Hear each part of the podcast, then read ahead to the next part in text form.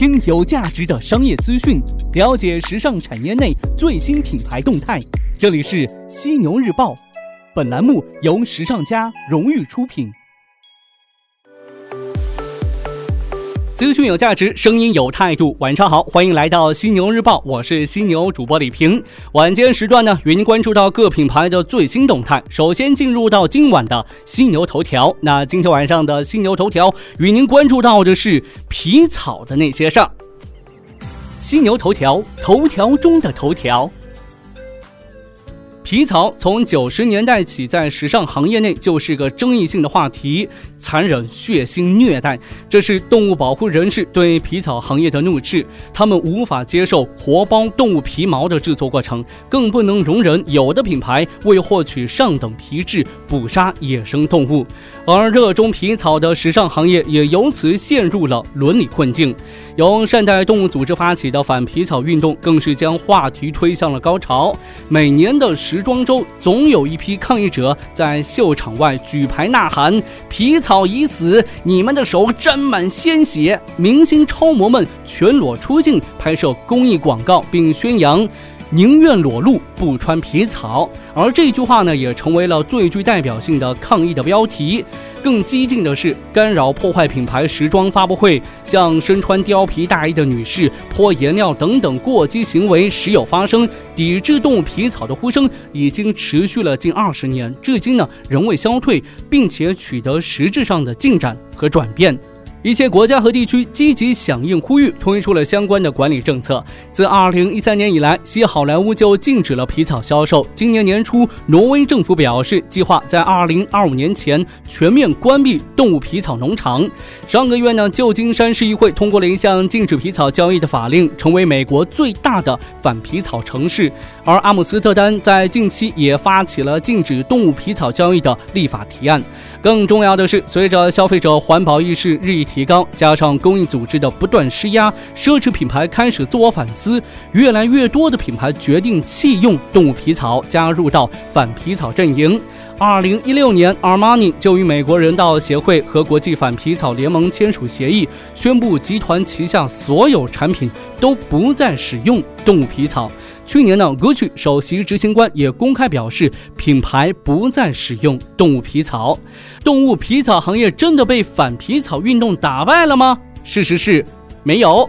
皮草行业人士及皮草支持者们同样是不甘示弱的，他们给出了反击。今年一月份，国际毛皮协会发布了一则关于工厂如何制作人造皮草的视频，当中指出，以石油化学材料制作而成的人造皮草会排放出微纤维，这对环境呢会造成破坏。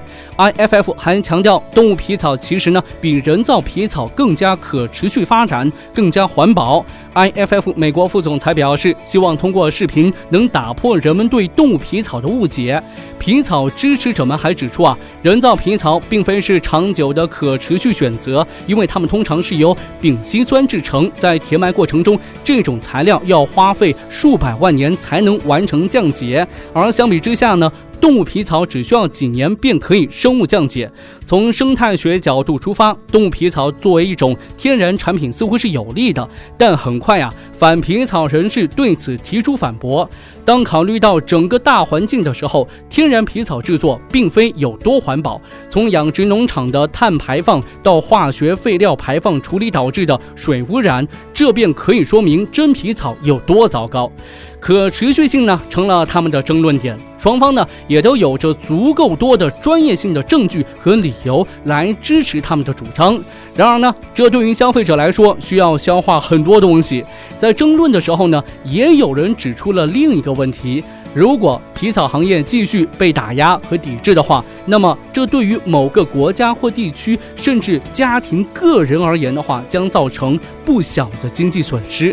在这场争论当中，消费者又是如何选择的呢？首先，不可否认的是，消费者的社会责任意识正在不断的增强，品牌的社会责任感也逐渐成为他们对品牌形象的重要考量标准之一。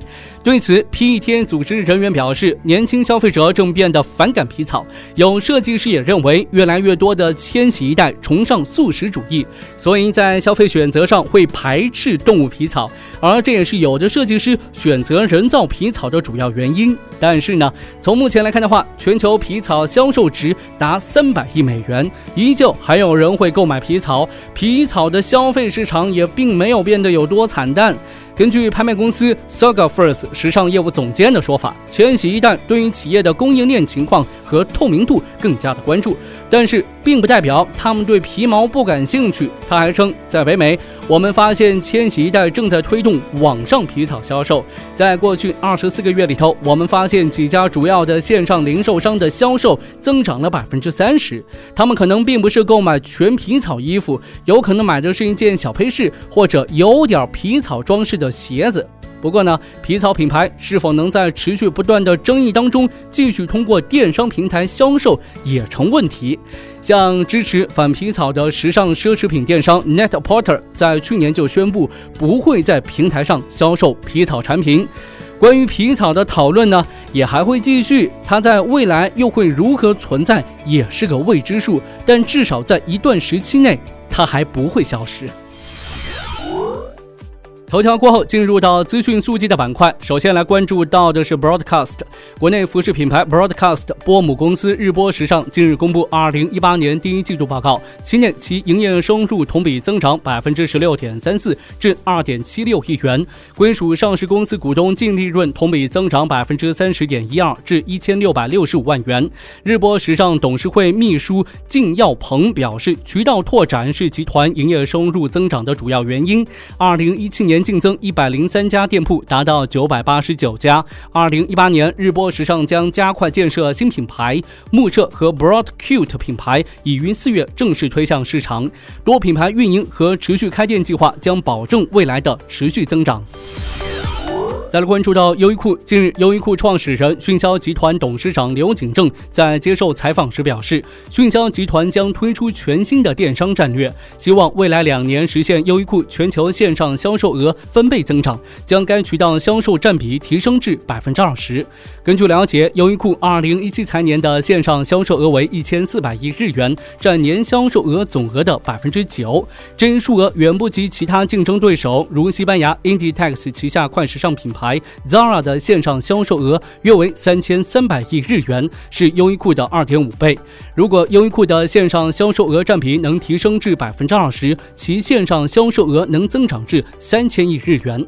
刘景正还表示，优衣库的海外销售额将带动迅销集团整体营业额最快在八月突破两万亿日元，并计划近期在欧洲开设二十家门店，东南亚开设四十家门店，和大中华区开设一百家门店。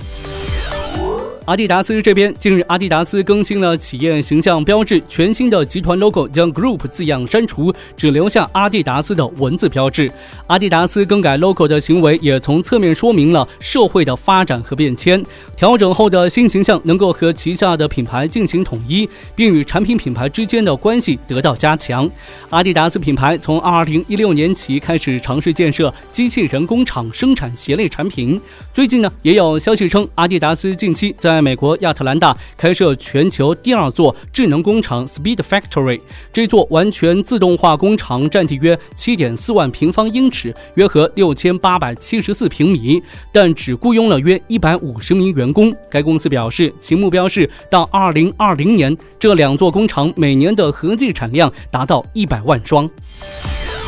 我们再来关注到的是 LVMH 老板说的一句话：全球最大奢侈品集团 LVMH 董事长兼首席执行官伯纳德·阿诺特日前在接受外媒采访时表示，自己最喜欢的品牌是 Christian Dior 和 LV，而这两个品牌的共同点都是基于一个人的成功创立。他还强调，上世纪九十年代其成立奢侈品集团的做法并不被看好，但过去十年中每个竞争对手都在模仿 LVMH。我认为他们并不成功，但。但他们尝试了。目前呢，LVMH 共拥有七十个奢侈时尚品牌，去年收入录得四百二十六亿欧元。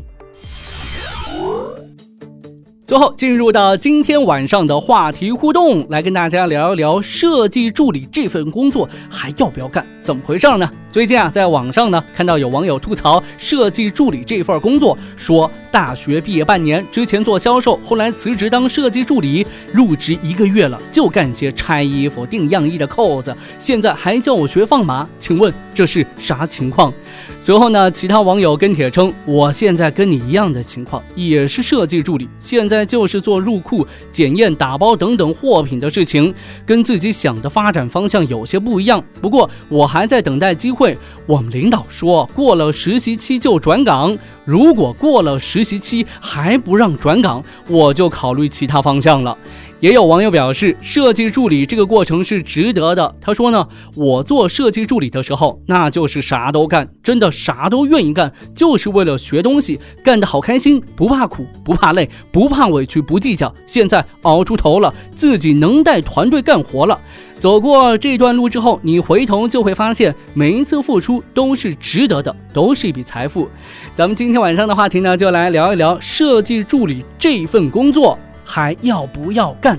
大家都来帮这个网友回答一下，留言告诉我您的看法。别忘了在留言的时候呢，附上您的昵称和联系方式，我会选取幸运听众送上时尚家定制犀牛抱枕一个，嘿嘿。